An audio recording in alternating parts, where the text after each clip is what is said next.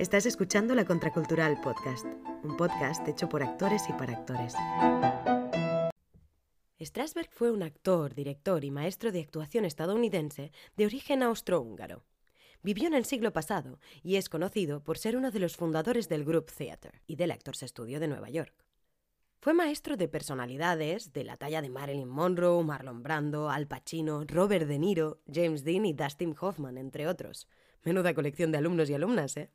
Pues bien, Strasberg desarrolló lo que se conoce como el método de la memoria emotiva, sobre el que hablaremos en el presente podcast. Para que os situéis un poco, Strasberg fue alumno de Richard Boleslavsky y María Uspenskaya, que a su vez fueron discípulos de Stanislavski. Sí, nadie que se dedique a la actuación puede huir de la alargada sombra del maestro ruso. ¿O sí? Eso ya lo veremos más adelante. La cosa es que, a través de esta conexión con el maestro ruso, podemos entender muy bien la naturaleza del método de Strasberg. Y esto se debe a que es una actualización, como una especie de parche de la primera parte del trabajo de Stanislavski. Sí, aquella primera parte que luego él mismo desechó. Pero entremos en materia. ¿Cuáles son los pilares del método de Strasberg? Pues los pilares de su método son 1. La relajación. Sí, modo spa que uno no puede ponerse a actuar totalmente encarcarado por las tensiones del día a día. 2. La concentración. Bueno, no hace falta que explique por qué concentrarse es importante para actuar. 3. La improvisación. Gran cualidad para actores y no tan actores. Y por último, la memoria emotiva. Ahora nos vamos acercando al meollo de la cuestión. Según Strasberg, una vez un actor había conseguido relajarse mediante ejercicios físicos y de respiración, concentrarse con ejercicios de observación tanto interna como externa, y había jugado con los límites de la escena y el personaje mediante la improvisación, llegaba el momento de adentrarse en el trabajo de la memoria emotiva. ¿Y cómo abordaba Strasberg el trabajo con la memoria emotiva? Pues primero tiraba de lo que él llamaba la memoria sensorial esta memoria sensorial se refiere a la capacidad del actor para recordar y revivir las sensaciones físicas y perceptuales de una experiencia pasada. O dicho de otro modo, piensa en las sensaciones de alguna vez que te hayas caído por la calle, por ejemplo. Sí, no mientas que todos nos hemos pegado algún que otro piño por ir mirando el móvil por ahí. Pues bien, cierra los ojos. Venga, va, ciérralos. Ahora, imagina una de esas caídas. Elige una, concreta. Recuerda el lugar, en la calle, un parque, un camino. ¿Qué día hacía? Sol, lluvia, calor, frío. ¿Había gente a tu alrededor? ¿Ruido? Ahora recuerda la sensación de la caída. Chocaste, tropezaste. Y ahora recuerda en qué lugares te hiciste daño. ¿Qué ruido proferiste? ¡Oh, ay, ay, oh! Al levantarte, miraste a tu alrededor. Bueno, pues todo esto forma parte de esa memoria sensorial. Para trabajarla, Strasberg recurría a ejercicios tan curiosos como el de la ducha. En este ejercicio, él o la alumna debe imaginar y representar que se está dando una ducha, pero de la forma más precisa posible, que si mojarse los sobacos, que si enjabonarse el culo, ya me entendéis.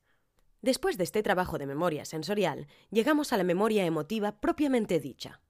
La memoria emotiva se refiere a la capacidad del actor para recordar y revivir las emociones asociadas a una experiencia pasada.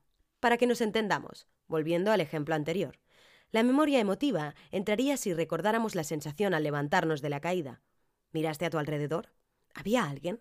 ¿Cómo te sentiste después de la caída? ¿Avergonzado, triste, dolorido, cabreado? Pues eso sería memoria emotiva. Aunque también es verdad que, según Strasberg, era preferible que la conexión emocional fuera con una vivencia profunda y personal, no con una caída. Esta memoria emotiva servía para poder empatizar con el personaje, para ponerse en su lugar. ¿Que mi personaje está hecho polvo porque ha perdido a un ser querido? Pues tiro de cuando perdí a mi abuela, por ejemplo. Con la intención de trabajar esta memoria emotiva, Strasberg desarrolló diversos ejercicios, el más conocido de los cuales es el de la silla vacía. ¿Y en qué consiste este ejercicio? Pues en este ejercicio, el actor imagina que una persona importante de su vida está sentada en una silla vacía en el escenario. El actor debe evocar la imagen de esa persona en su mente y recrear la conversación y las emociones asociadas con esa relación en el pasado.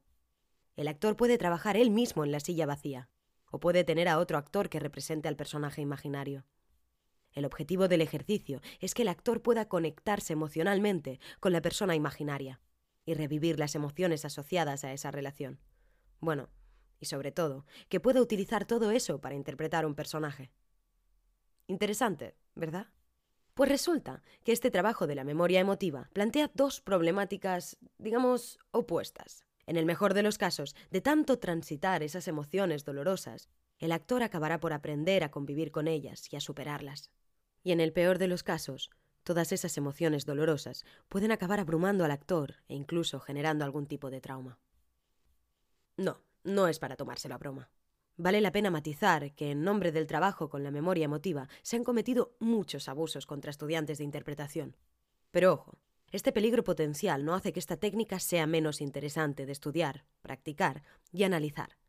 Por supuesto, y como todo, debe hacerse con cabeza. Bueno, hemos llegado al final del capítulo sobre la memoria emotiva de Strasberg. Si te ha gustado, no dudes en compartirlo con tus amigos, y si no, con tus enemigos. Para acabar, te dejo con una cita de Boleslavsky.